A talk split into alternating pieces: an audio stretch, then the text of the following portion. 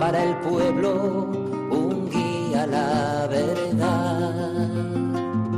Sacerdote, tan rico en los esfuerzos, tan pobre en los no quiero, pues quiere siempre ahora ya.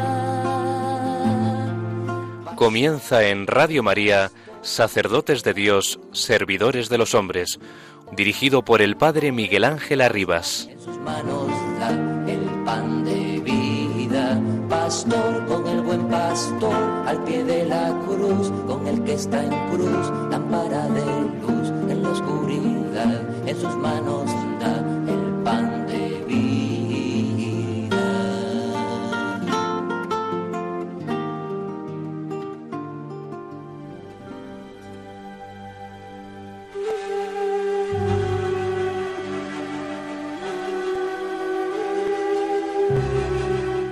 Cristo, que había entregado el Espíritu en la cruz como Hijo del Hombre y Cordero de Dios, una vez resucitado, va donde los apóstoles para soplar sobre ellos. La venida del Señor llena de gozo a los presentes. Su tristeza se convertirá en gozo, como ya había prometido antes de su pasión. Y sobre todo se verifica el principal anuncio del discurso de despedida. Cristo resucitado, como si preparara una nueva creación, trae el Espíritu Santo a los apóstoles. Lo trae a costa de su partida. Les da este Espíritu como a través de las heridas de la crucifixión. Les mostró las manos y el costado. En virtud de esta crucifixión les dice, recibid el Espíritu Santo. Se establece así una relación profunda entre el envío del Hijo y el del Espíritu Santo. No se da el, envío del Espíritu después del pecado original sin la cruz y la resurrección. Si me voy, no vendr- si no me voy, no vendrá vosotros el Paráclito. De San Juan Pablo II.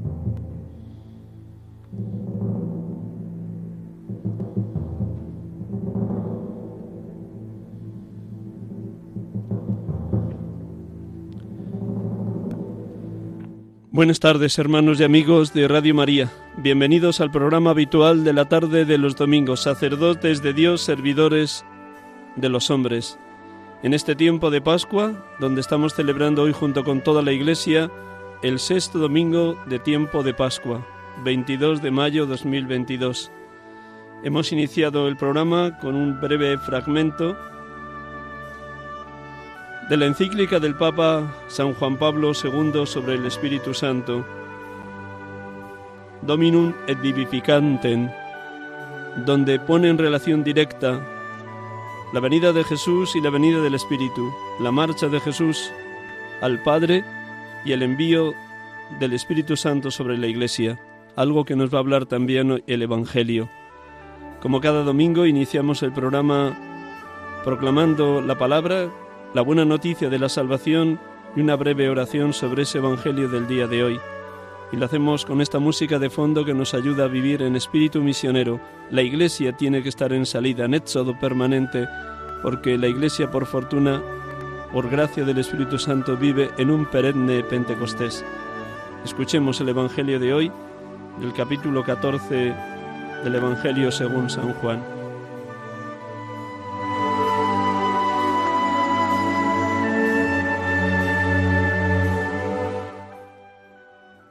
En aquel tiempo dijo Jesús a sus discípulos, El que me ama guardará mi palabra, y mi Padre lo amará, y vendremos a él y haremos morada en él.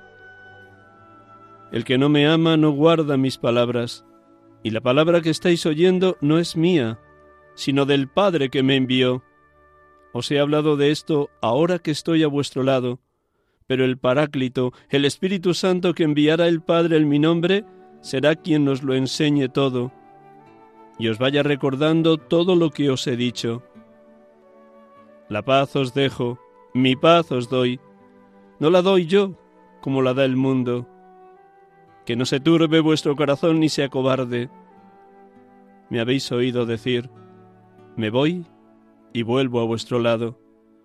Si me amarais, os alegraríais de que vaya al Padre, porque el Padre es mayor que yo. Os lo he dicho ahora, antes de que suceda, para que cuando suceda, creáis.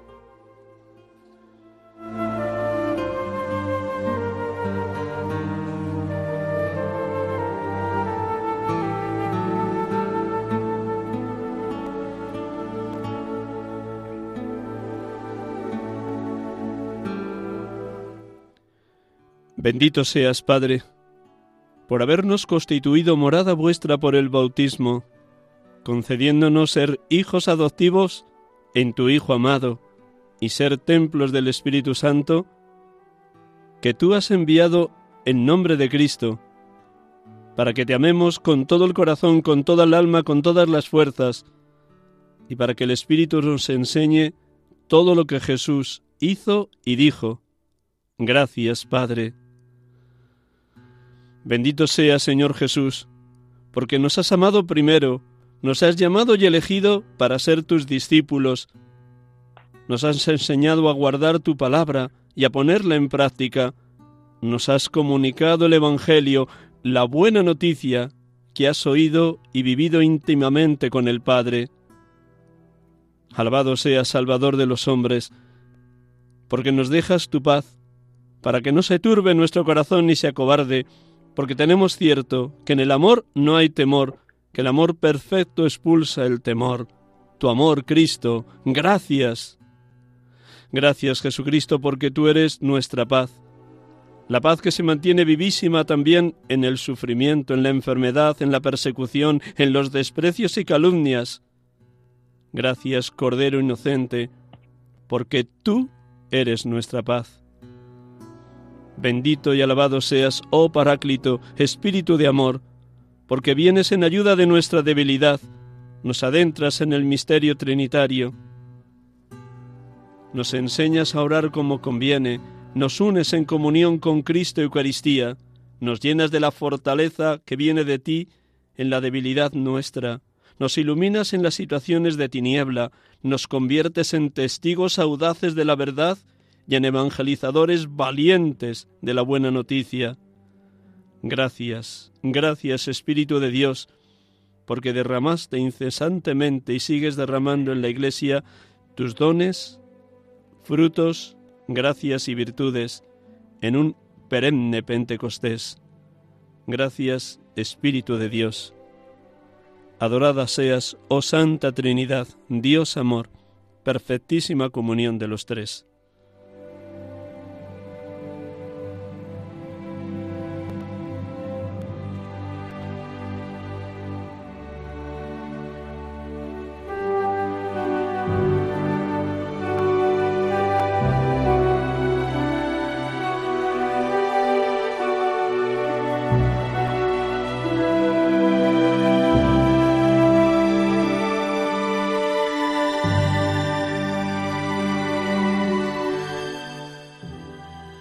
Estamos con ustedes en esta tarde de domingo, 22 de mayo 2022, sexto domingo de tiempo de Pascua.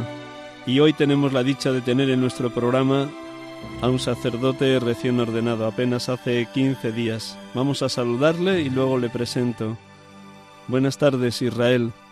Buenas tardes, Miguel Ángel. ¿Qué tal estamos? ¿Qué tal estos 15 días que llevas de ordenación? ¿Cómo los estás viviendo? Pues, muy bien, muy bien. En la, en la de mi primera misa utilicé el adjetivo desbordado. Estoy desbordado y sigo estándolo todavía. muy contento, muy sobrepasado por, por el amor de Dios y por la y por la gracia de tener a, a tanta gente con fe a mi alrededor, que esto está siendo impresionante, la verdad. Ciertamente, siempre arropados por la Madre Iglesia y por cuantas personas en la Iglesia te han acompañado y te seguirán acompañando a lo largo de tu ministerio. Pero siempre es poco, por eso vamos a pedir a los oyentes de Radio María de este programa, sacerdotes de Dios, servidores de los hombres, que oren por ti. Lo haremos a lo largo de esta entrevista, de este momento de encuentro que tenemos. Pues con tu permiso te presento para que nuestros oyentes sepan con quién estamos dialogando y eso, eso les dé pie para orar mucho más por ti. Gracias, de verdad. Gracias, Israel. Pues esta tarde está con nosotros Israel Castillo Vidal, sacerdote de la diócesis de Granada, ordenado hace 15 días, domingo del Buen Pastor.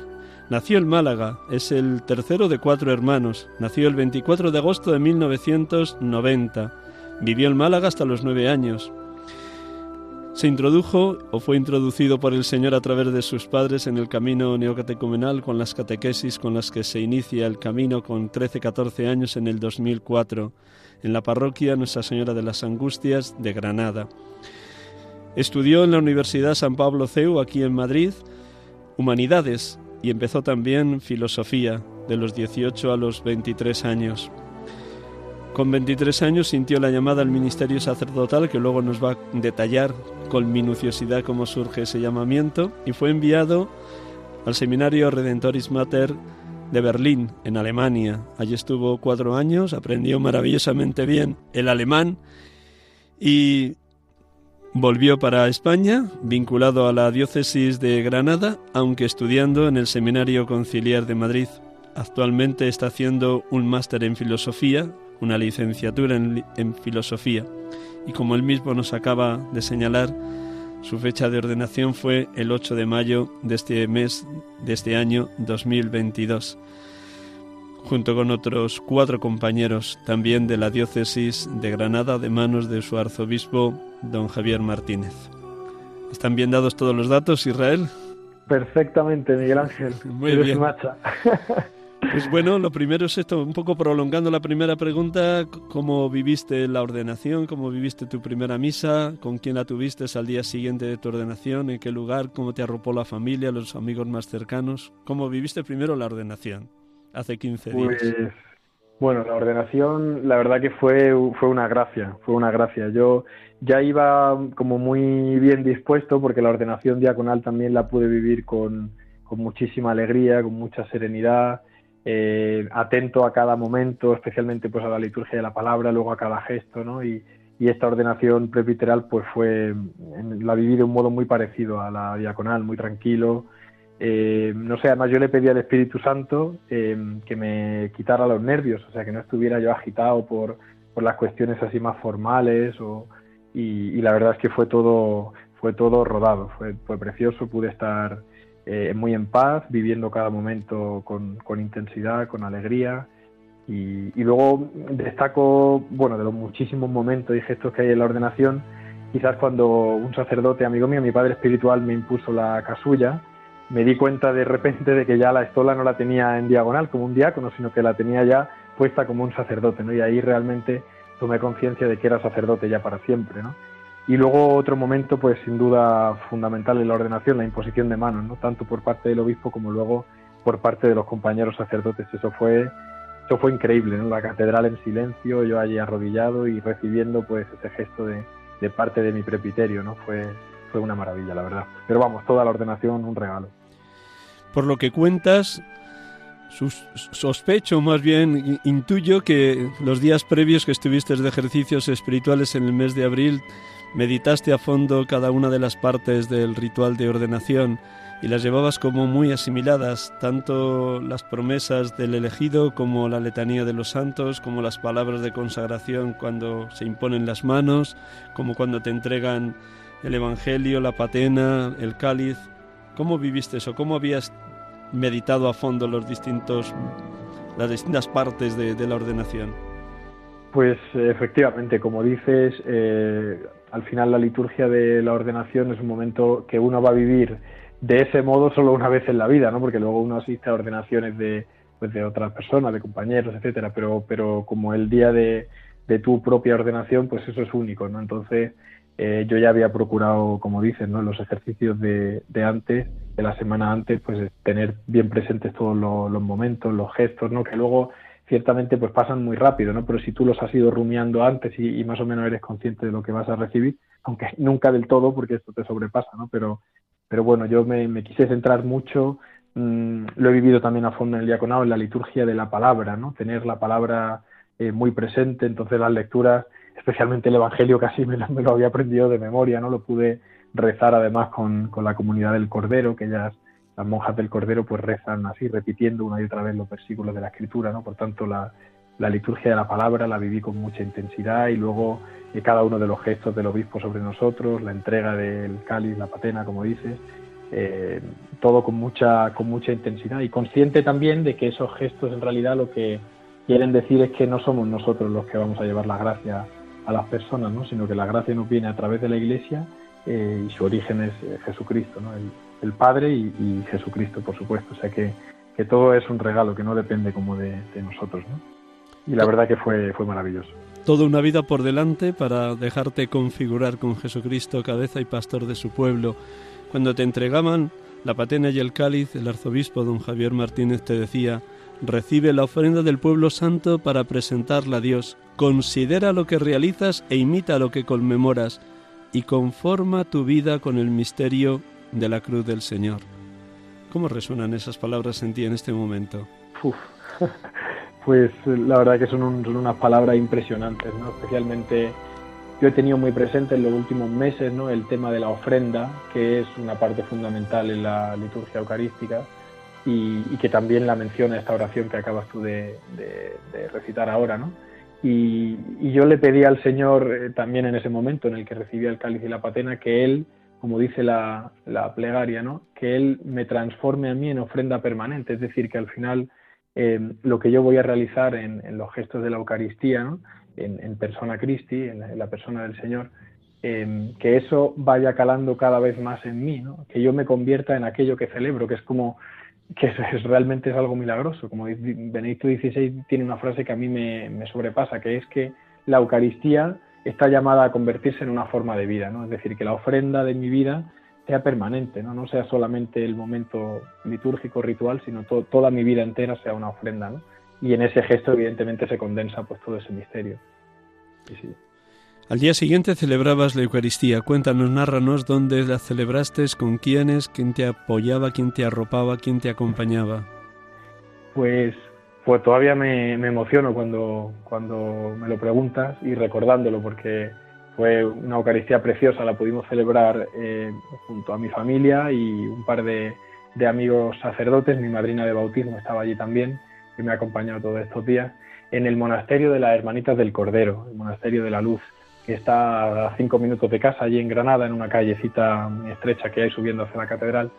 Y, celebramos una Eucaristía pues muy en familia, muy íntima, ¿no? Justo la primera que yo podía presidir em, y fue, fue estupendo. También el motivo era de celebrar nosotros solos que pudiera estar mi hermano mayor, que es discapacitado, vive en una residencia y él no pudo asistir a la ordenación porque se pone muy nervioso, se agita y, y entonces queríamos tener así como un momento más íntimo en la familia y, pensé, pues qué mejor que celebrar la primera Eucaristía con ellos, ¿no? Y, fue un regalazo porque además luego antes de la homilía pudimos compartir cada uno de nosotros cómo había vivido la ordenación, ¿no? Empezando por mis padres, mis hermanos, mis amigos sacerdotes que me acompañaron y, la, comunidad del Cordero, las monjas del Cordero, Y fue la verdad que un regalo, un regalo, una Eucaristía eh, inolvidable. Fueron casi dos horas de Eucaristía o sea que increíble, la verdad, muy bonito.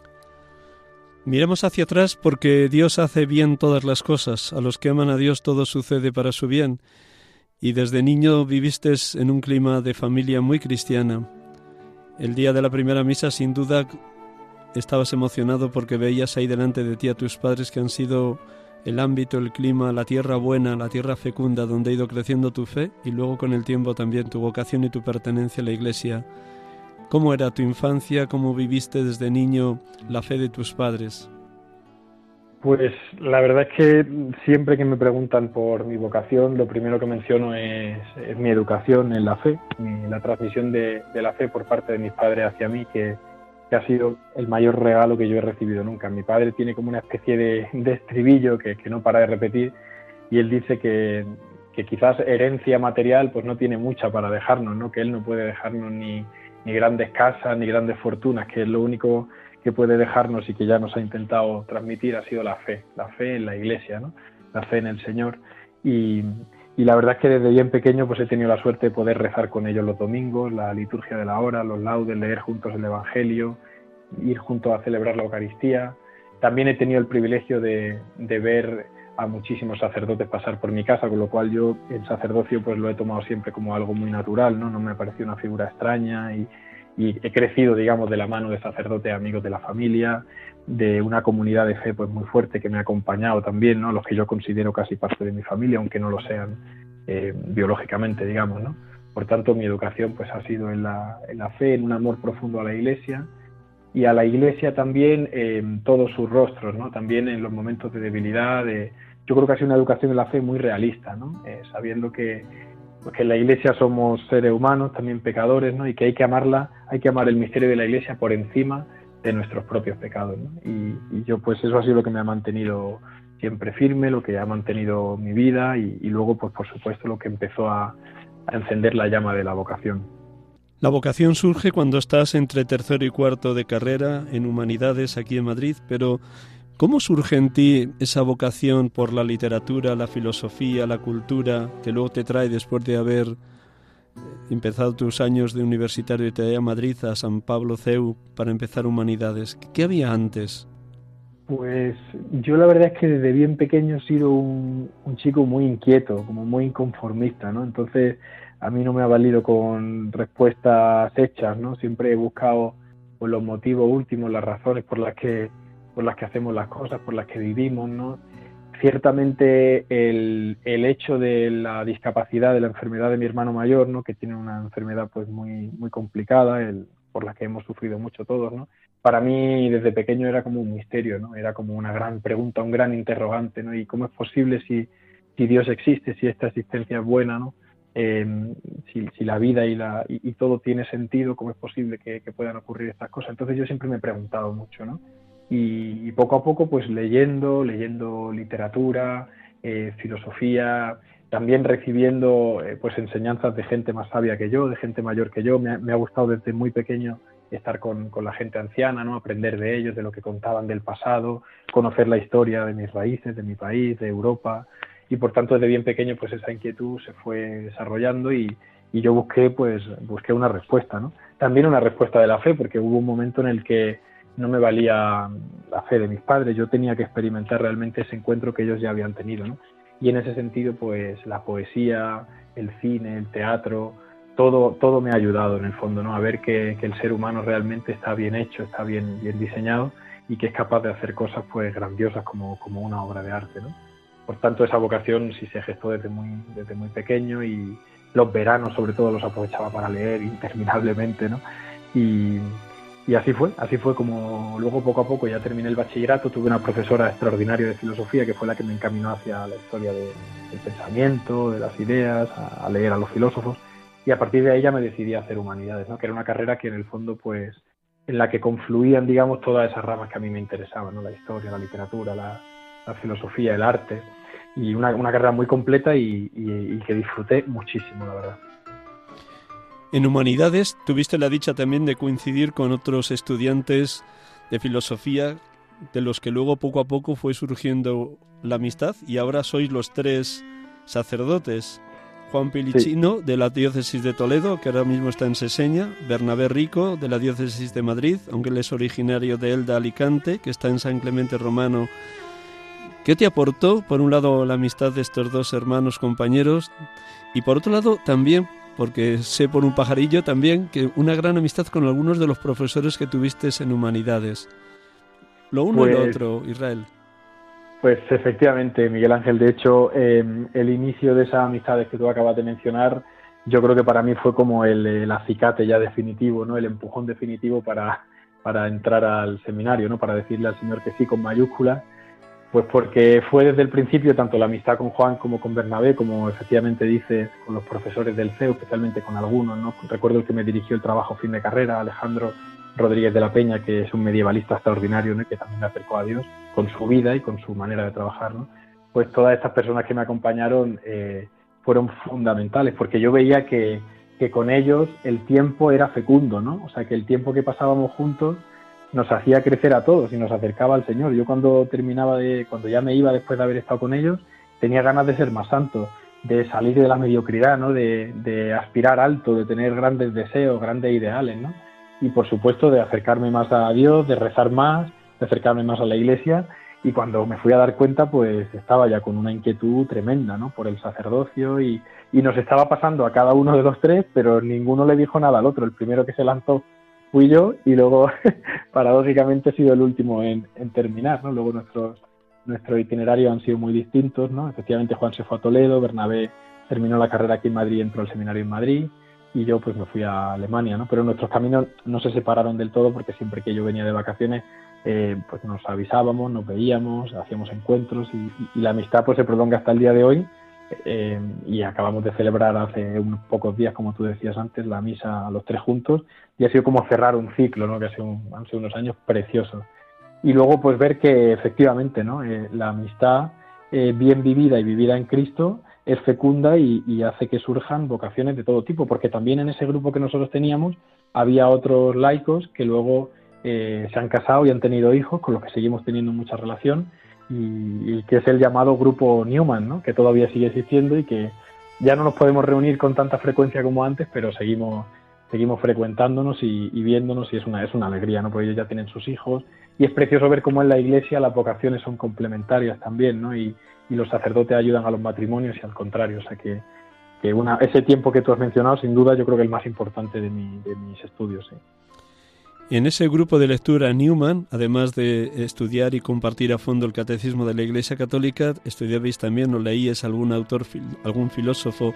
Lo, hermoso de todo lo que vas diciendo es que siempre había un horizonte de trascendencia, de apertura a Dios, de ver cómo ha habido hombres en la historia que el adentrarse en el misterio del hombre y en el misterio de Dios siempre lo hacían en una clave cristiana.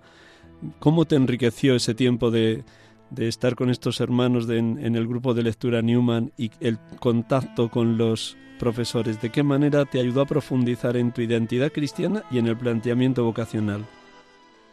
Pues, pues para mí aquel tiempo fue, fue clave, sobre todo para darme cuenta de la riqueza inmensa que tiene la tradición de la Iglesia, ¿no? Que yo sé que para muchos el concepto de tradición a lo mejor suena como un poco carca, ¿no? Como si una especie de losa, como obligaciones o preceptos que hay que cumplir, pero en realidad si uno lo estudia a fondo no tiene nada que ver con eso, al contrario, ¿no? La tradición, hay una frase de, yo creo que es de Chesterton, que a mí me gusta mucho, que dice que la tradición es la fe viva de hombres muertos y el tradicionalismo es la fe muerta de hombres vivos, ¿no? Pues yo en aquellos años leyendo a Santo Tomás, leyendo a Chesterton, a C.S. Lewis, a, al propio Newman, ¿no? O, acercándonos a figuras de santidad como San Felipe Neri, que es el santo favorito de los tres, tanto de Juan como de Bernabé como mío, y de hecho hace un par de años eh, rezamos juntos su novena, ¿no? Y, o sea, figuras de, este calibre, ¿no? De esa santidad o de esa, de esa potencia intelectual como un Santo Tomás, un San Agustín, un Anselmo, eh, para mí fue como una confirmación de que realmente en la Iglesia se podía pensar, de que en la Iglesia había un espacio para la libertad intelectual también, para distintas posturas eh, en relación con los distintos temas, o sea que hay una diversidad inmensa, ¿no? Y los autores, unos se complementan a otros, cada uno tiene su estilo, ha vivido una época distinta, y yo me encontré de bruces con, con esa realidad, con una realidad dinámica, de una frescura que a mí me sorprendió, porque yo, como buen filósofo, no buscador de la sabiduría, pues pues yo estaba buscando respuestas. Y en esos autores pues sin duda las, empecé a encontrar. Y además respuestas con mucho fuste, con mucho fundamento, que a mí me permitían también luego entrar en diálogo con, con grandes amigos que a lo mejor no eran creyentes y que ellos mismos estaban buscando, ¿no? Y recuerdo conversaciones interminables con, algún amigo que bueno, que sigue en búsqueda, ¿no? Que a lo mejor no ha dado el paso a la fe, pero que, que a mí eh, me enriquecieron muchísimo, Yo veo que es fundamental para la Iglesia eh, tener gente dedicada a la vida intelectual, sobre todo por, por, enriquecer ese diálogo con el mundo, ¿no?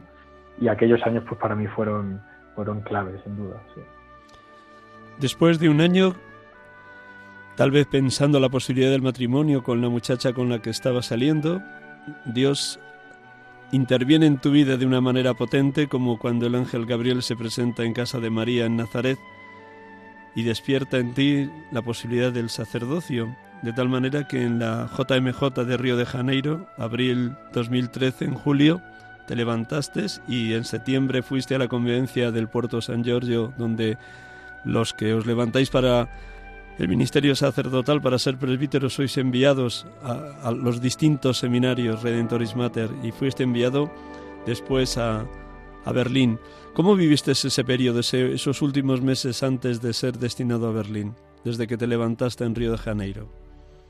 Pues yo creo que es el último año de carrera, incluido luego ese verano antes de, irme a Alemania, yo lo sigo recordando, bueno, yo, siempre he estado contento, he tenido la suerte y la gracia inmensa del Señor de poder estar eh, siempre alegre y de no perder el ánimo y la esperanza y tal, pero recuerdo ese año especialmente como el año más feliz de mi vida, o sea, y lo sigo diciendo, fue un año como de, de primer amor, ¿no? Como de entusiasmo por todo, eh, o sea, es que no me hacía falta casi ni dormir, me acuerdo que dormía poquísimo, hacía muchísimo tiempo de oración, de lectura, estar con los amigos, fue un año de estar muy acompañado también y yo me fui al seminario como, como un cohete, vamos, o sea, feliz, muy, muy contento. Luego, efectivamente, cuando uno entra ya en el seminario, en el día a día, pues claro, todo ese entusiasmo, ¿no? esas emociones, pues a veces vienen a menos, ¿no? Y se trata más bien de arraigarse, de madurar, ¿no? Como, como el buen vino, ¿no? De dejarlo estar para que vaya ganando en, raíces, ¿no? en profundidad. Pero aquel primer año más o menos y el verano, sobre todo de antes del seminario en Alemania, fue, fue extraordinario. Disfruté, disfruté muchísimo ¿no? con mis amigos, con mi familia y con unas ganas inmensas de irme. ¿no? Ya estaba deseando acabar la carrera y luego, y luego entrar al seminario. Sí, sí. Algo muy concreto de los cuatro años que estuviste en Berlín en el Redentoris Mater y que te ha quedado como una herencia y un regalo inmenso de Dios de esos cuatro años?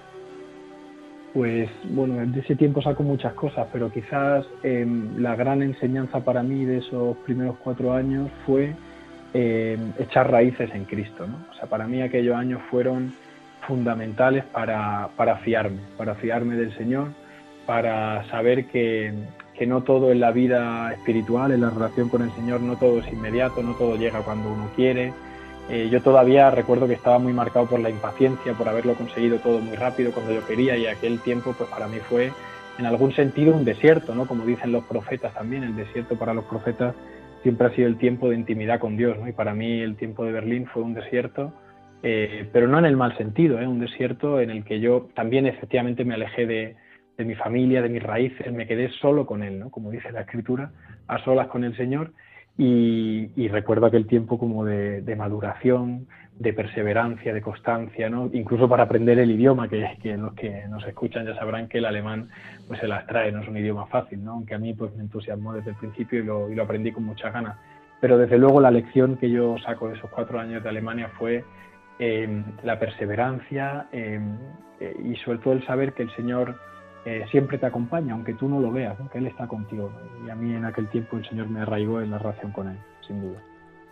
Sin dejar el interés por la filosofía, por la cultura, por la teología, ya estabas cuatro años estudiando allí en Berlín, vienes para Madrid, eres enviado al seminario conciliar sin dejar de pertenecer a la diócesis de Granada y eres enviado también, como otro de los aspectos de la formación para el sacerdocio, a la parroquia de San Jorge, muy cerca de donde está el estadio de fútbol Bernabéu.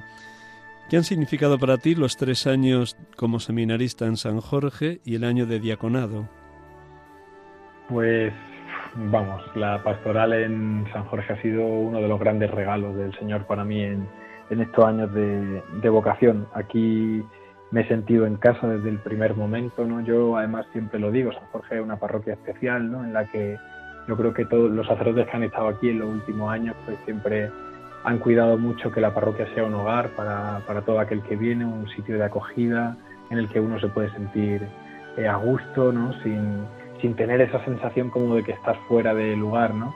Y así me he sentido yo en San Jorge. Aquí he podido hacer de todo tipo de actividades, ¿no? Desde catequesis de confirmación, catequesis de juveniles, formación a catequista, que me exigía a la vez a mí estar como muy al día y reciclarme ¿no? y leer cosas para poder luego yo enseñárselas a los catequistas.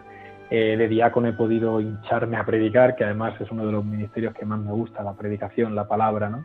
Em, y he disfrutado mucho, he podido casar a, gente, bautizar, em, hablar con chavales que han venido a pedirme ayuda, mm, no sé, la verdad es que los años aquí han sido e incluso recuerdo con mucho cariño un campamento de la Asociación de Corona, que es, un campamento extraordinario que reúne a varias parroquias de Madrid y que se hace 15 días en la montaña con, chavales de distintas edades y yo pues pude ser un año su monitor y, la verdad es que disfruté muchísimo. Además un campamento como muy recio, muy serio, ¿no? Con misa todos los días, laudes completas, a la vez excursiones, salimos a la montaña, en fin, no sé, San Jorge para mí ha sido y, sigue siendo pues mi, casa y yo espero que lo siga siendo para siempre.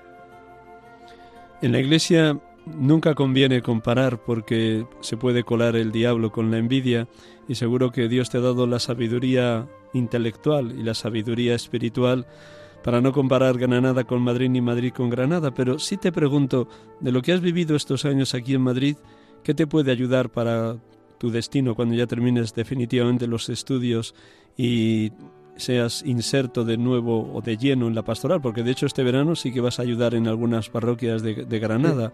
¿Qué, te puede ayudar o qué crees que te intuyes que te ha ayudado la estancia en Madrid para enriquecer tu, tu destino pastoral en Granada, tu servicio a la diócesis y a los cristianos que peregrinan en esa archidiócesis?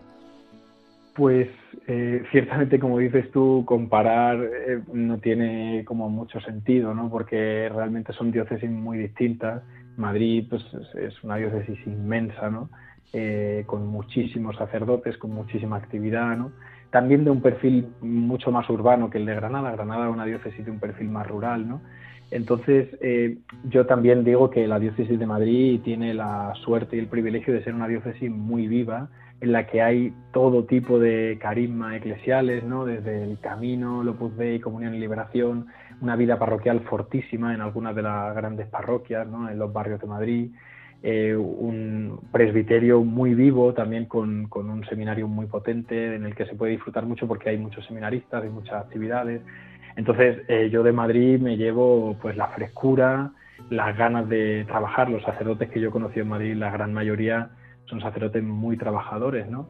Luego de la formación del Seminario de Madrid, pues también destaco sobre todo la incidencia en la dirección espiritual, en la fraternidad sacerdotal y, en la oración, en la oración personal. ¿no? Yo, por ejemplo, el hecho de que aquí en Madrid, casi como por, por norma, ¿no? Eh, un sacerdote rece al menos una hora al día, aparte de la liturgia de la hora, para mí aquello fue un descubrimiento, ¿no? Y yo creo que eso, ese tipo de cosas que, que lo que nos hacen es acercarnos más a Dios y enriquecer la iglesia, yo creo que todo lo que he ganado aquí en este tiempo, pues a mí me encantaría poder llevarlo a Granada. Y en Granada eso evidentemente ya se hace, ¿no? Y, es más que compatible, pero, pero bueno, yo de Madrid he aprendido eso, como la, la frescura, la diversidad también, la diversidad, la, buena relación que hay entre los carismas, ¿no? que yo creo que eso es una cosa que en una diócesis grande es más fácil que ocurra ¿no? que en una pequeña.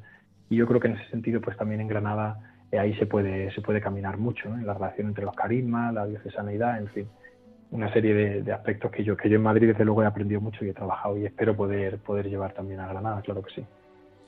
Eres un hombre polivalente y dejándote enriquecer por todas las actividades o participaciones en las que has prestado tu servicio, también en Radio María. Me gustaría preguntarte, en los dos programas en los que has colaborado, os daré pastores los jueves por la noche y a la luz de la razón una vez al mes. Primero, ¿qué, qué, supuso para ti? ¿Qué reto supuso para ti venir a la radio? ¿Y qué te ha enriquecido? ¿Qué te ha aportado? ¿Qué servicio has querido prestar cuando has estado interviniendo en estos dos programas en tu tiempo de seminarista? Pues mi historia con la radio viene de lejos porque yo, eh, aunque te he dicho antes que yo hice la licenciatura en humanidades, realmente empecé humanidades y periodismo, las dos a la vez. Lo que pasa es que luego cuando ya decidí irme al seminario, las asignaturas que me faltaban de periodismo no las terminé, entonces la licenciatura en periodismo no, no la acabé, pero, pero en periodismo en los primeros años tuvimos prácticas de radio y a mí me entusiasmó. Es el medio que más me ha gustado siempre y, lo sigo disfrutando mucho, ¿no? Entonces, cuando se me presentó la oportunidad de ir a Radio María a colaborar, pues dije que sí, eh, con la boca llena, vamos, o sea, eh, súper contento y, además eh, fui acompañando a este amigo sacerdote del que hemos hablado antes, a Juan, que está en Toledo ahora, que también estaba muy interesado en la filosofía y entonces empezamos a colaborar en el programa A la luz de la razón. Y a mí aquello pues me, sirvió mucho porque, claro, cuando tienes que hablar durante un buen rato sobre un tema, pues no puedes decir lo primero que se te ocurra. Entonces lo preparábamos a conciencia, llevábamos textos de autores. Luego la radio es un medio muy dinámico, muy flexible, de compartir mucho con, la gente, con los invitados que, vas trayendo. Eh, y luego es un, es un medio como muy entrañable, ¿no? Que puede acompañar a gente que esté en el coche, haciendo un viaje, que estén solos en casa, ancianos que a lo mejor ya no pueden moverse o no, o no les gusta ver la tele, en fin, que es un medio precioso. Y luego eh, ya en el tiempo de seminario en Madrid, pues también me pidieron si podía con un compañero colaborar en, el programa Dare Pastores y lo hice pues también con, con mucho gusto. Ahí es verdad que teníamos menos tiempo y a veces preparábamos los programas ahí un poco a última hora, pero siempre salía todo fenomenal. Invitamos a varios amigos sacerdotes a que nos dieran su testimonio, hicimos entrevistas, disfrutamos muchísimo con Miguel Luna, que es un sacerdote también jovencito de aquí de la diócesis y del que guardo un recuerdo estupendo, vamos, fueron, fueron unos, unos meses muy divertidos, la verdad. Y yo estoy muy agradecido a la labor que hace Radio María, lo he dicho siempre, ¿no? Creo que tiene un mérito impresionante, ¿no? La, la tarea que, que realizáis y que realizamos porque yo me siento parte de Radio María también. A lo largo de tu discernimiento vocacional, los años de universidad en humanidades, Dios te ha ido regalando hermanos, verdaderamente hermanos. Ese puñado de sacerdotes que pasaban por casa de tus padres cuando eras niño y adolescente y luego ya en la universidad a Juan y a Bernabé. Ahora que marcharás para Granada cuando termines tus estudios, ¿cómo crees que podéis mantener esa fraternidad sacerdotal, uno en Toledo, otro en Madrid, otro en Granada? Pues es algo que, que hemos hablado ya con frecuencia, ¿no? porque sabemos que a mí me queda ya poco tiempo aquí, que volveré a mi diócesis y, yo creo sinceramente que si uno ha encontrado un tesoro tiene que cuidarlo cueste lo que cueste, ¿no? Entonces eh, me parece que es cuestión sobre todo de nosotros, ¿no? De, que pongamos de nuestra parte como lo hemos hecho hasta ahora. Es verdad que será un poco más difícil, pero, pero ya hemos hablado en lo concreto de poner a lo mejor un día al mes, ¿no? En el que podamos vernos, hacer el esfuerzo de incluso de coger un tren si hace falta o cogerse el coche y quedar en, en un lugar, en un término medio, ¿no? Para que hagamos la misma distancia todos y podamos vernos, porque yo creo que tal y como está el mundo hoy en día, ¿no? Y con la soledad tan grande que hay, también incluso a veces entre los propios sacerdotes, pues tener buenos amigos sacerdotes que te acompañen, que te ayuden a acercarte al Señor, a rezar, a ser más santo, pues yo creo que eso es de vida o muerte. De hecho, yo creo que tiene que tener prioridad eso sobre otro tipo de actividades que en sí mismas también son muy buenas, ¿no? Pero al final yo lo que he aprendido con ellos y en la amistad es que si uno no se cuida a sí mismo, pues luego no te vas a entregar igual de bien. Al final la gente necesita eh, encontrarnos eh, bien, ¿no? Encontrarnos íntegros nosotros, bien cuidados, porque si no, pues lo que daremos será peor, ¿no? Entonces, pues sí, en la, práctica vamos a ver luego cómo se da, pero yo, yo espero poder venir a Madrid con cierta frecuencia también para, para no perder el vínculo con la gente que he conocido aquí, así que bueno, lo iremos, lo iremos haciendo, pero vamos, lo ideal es tener un plan para que luego no, no, lo, vayamos, lo vayamos posponiendo, ¿no? Una sugerencia de otros hermanos sacerdotes que conozco que están en la misma tesitura que vosotros tres es que al menos una semana de vuestras vacaciones, una semana al año, la reservéis para coincidir e iros a algún sitio juntos, bien de montaña, bien de monasterio, bien de estudio, algo, una semana todos los años de hacer coincidir una semana de vuestras vacaciones los tres. Sugerencia, sugerencia cariñosa, ¿eh? nada más. Sí, sí, pues ya, ya, ya, nos has leído el pensamiento porque ya lo tenemos pensado para este verano. Si Dios quiere, en torno a la tercera, cuarta semana de julio, y iremos unos días a descansar juntos. Sí, sí. Nos ha quedado un tema antes muy hermoso que mm, quizás porque hemos ido saltando de tema en tema que es la relación con tu hermano mayor, con su enfermedad psíquica y todo lo que por un lado ha supuesto de cruz para la familia, pero a la vez también de gracia. Cuéntanos cómo has vivido a lo largo de tu infancia, adolescencia, juventud y ahora ya como presbítero esa relación con tu hermano que está, que está con esa deficiencia y que habéis tenido además el detallazo de que tu primera misa eh, pudiera estar con vosotros ahí en la capilla del monasterio, el pequeño monasterio de las hermanitas del Cordero. ¿Cómo ha sido esa relación con tu hermano? ¿Cómo se llama también Israel? pues él se llama David, él se llama David y es el mayor de los cuatro. Y mi padre, desde pequeño, eh, siempre ha dicho que él es el rey de la casa. Además, como el rey David, pues él ha dicho, vuestro hermano David es el rey de la casa y él tiene la prioridad en todo, en todo.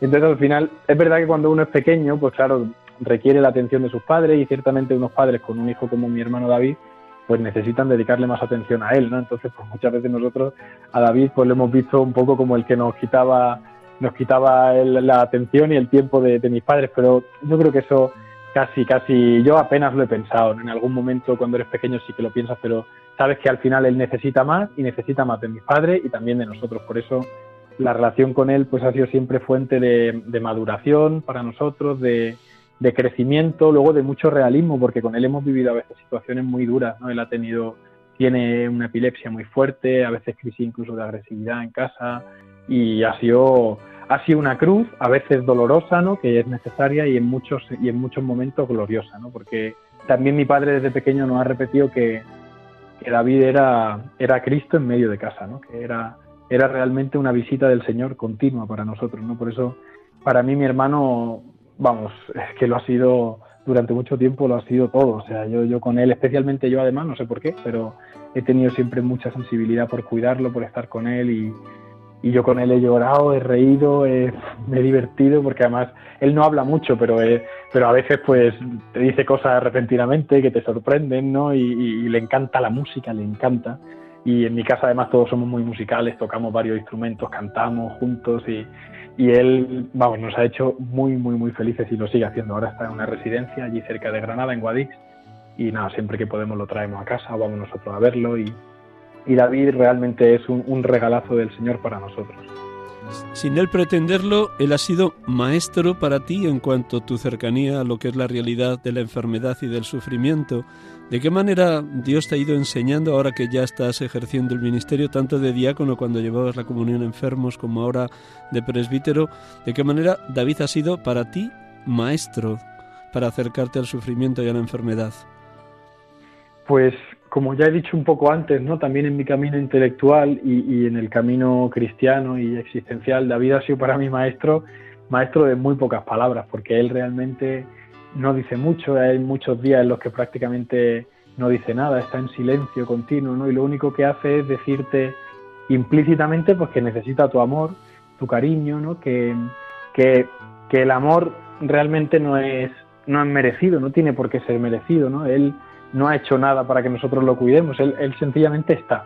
Entonces a mí David me ha enseñado como la, el tesoro inmenso de la sola presencia, ¿no? que a mí eso es algo que a veces me fascina. Vamos por la vida muy rápido y no nos damos cuenta del tesoro inmenso que significa que, yo qué sé, que tu madre esté ahí, que tu padre esté, que hagan la comida para ti todos los días, ¿no?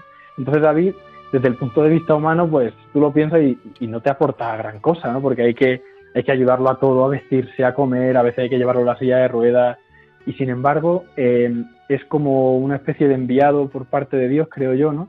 Para decirnos que el amor verdadero es el gratuito, que es el amor que el Señor nos tiene en el fondo, ¿no? No es un amor debido ni merecido, sino que, que Él está ahí sencillamente para que lo amemos, para que vivamos en función de Él y para que a través de Él aprendamos que la vida se recibe cuando se entrega. ¿no? Y yo creo que eso, eso lo he visto yo en mis padres y especialmente mi madre, porque mi, padre trabajaba fuera durante mucho tiempo y mi madre ha vivido pegada a él, literal y físicamente, vamos.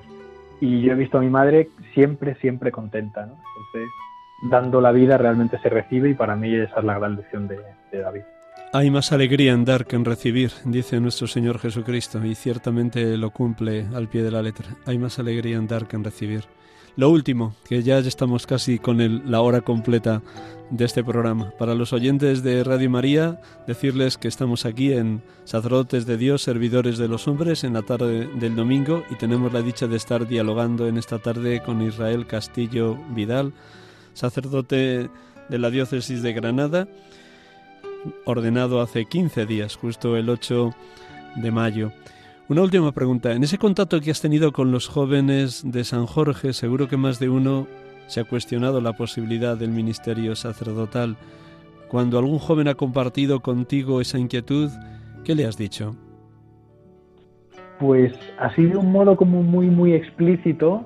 Eh, no tengo yo ahora conciencia de que ninguno me haya, me haya dicho que tiene como ya el deseo firme de entrar al seminario. En alguna ocasión algunos sí que lo ha dejado caer.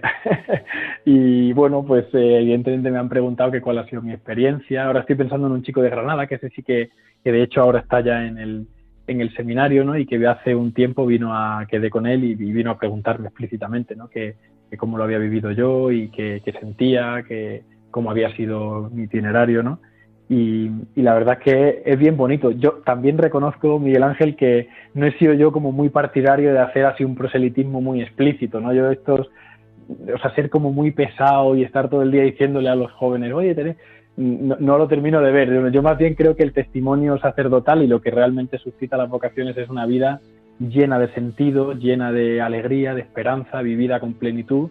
Y eso, eh, quieras o no, es atractivo, ¿no? Como lo fue para mí pues lo ha sido para otros jóvenes. Y yo creo que, que esa es la mejor, la mejor pastoral vocacional al final, ¿no? Acompañar a los jóvenes, eh, hacerlos que se sientan completamente libres, ¿no? Yo creo que la vocación al sacerdocio, igual que la matrimonial y, y el resto de vocaciones en la fe cristiana, tienen que ser vividas desde la más absoluta libertad, naturalidad, sin obligación, ¿no? Y, y, yo algún caso de chicos que se me han acercado que parecía que tenían sensibilidad y tal, yo he procurado siempre que se sientan libres, que no se sientan coaccionados, que, el Señor llama realmente a quien quiere, ¿no? Eso yo lo tengo más que comprobado. Entonces, pues sí, ha sido todo como muy natural, yo les he contado mi testimonio, mi experiencia y, y sí, y así lo he considerado lo mejor. Felicidades, felicidades de todo corazón Israel por esa alegría que transmites a través de tus palabras, de tu testimonio, por esas maravillas que Dios ha obrado en ti desde niño, por esos padres, las comunidades neocatecumenales que te han acompañado, los seminarios Redentorim Mater de Berlín o el Conciliar de Madrid y ahora tu diócesis de Granada. De verdad que felicidades y te deseo un ministerio lleno de la abundancia de los dones y las gracias del Espíritu Santo. De verdad que gracias, gracias Israel. Muchas gracias a ti también, Miguel Ángel. Y gracias por haberme acompañado también este tiempo, que, también ha sido una referencia para mí, porque al ser lo de Bernabé, pues lo ha sido también para mí, desde luego. Así que gracias y espero que, que sigamos mucho que tiempo sigamos juntos. conociéndonos y comunicándonos y compartiendo el ministerio, que es algo grandioso. Merece la pena dar la vida por Cristo, que decía San Juan Pablo II. Antes de despedirte, siempre termino con una oración por los sacerdotes, pues vamos a terminar. Luego ya te digo adiós junto a todos los oyentes de este programa de Radio María. Un instante.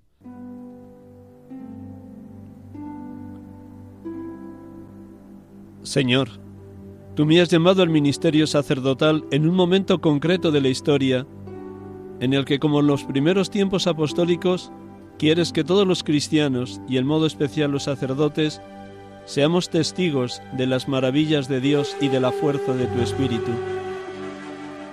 Haz que también yo sea testigo de la dignidad de la vida humana, de la grandeza del amor y del poder del ministerio recibido. Todo ello con mi peculiar estilo de vida entregada a ti, por amor, solo por amor y por un amor más grande. Haz que mi vida celibataria sea la afirmación de un sí gozoso y alegre, que nace de la entrega a ti y de la dedicación total a los demás al servicio de tu iglesia. Dame fuerza en mis flaquezas y también agradecer mis victorias. Madre, que dijiste el sí más grande y maravilloso de todos los tiempos, que yo sepa convertir mi vida de cada día en fuente de generosidad y entrega, y junto a ti, a los pies de las grandes cruces del mundo, me asocie al dolor redentor de la muerte de tu Hijo, para gozar con él del triunfo de la resurrección, para la vida eterna. Amén.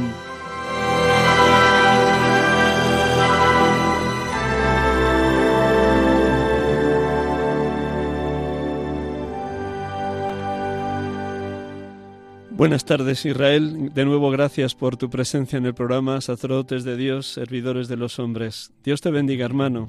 Muchas gracias Miguel Ángel, hasta la próxima. A todos los oyentes también, gracias por su atención, por su oración por los sacerdotes, por su delicadeza. No dejen de rezar por nosotros que les necesitamos, de verdad que les necesitamos. Buenas tardes y hasta el próximo domingo si Dios quiere. Dios les bendiga a todos.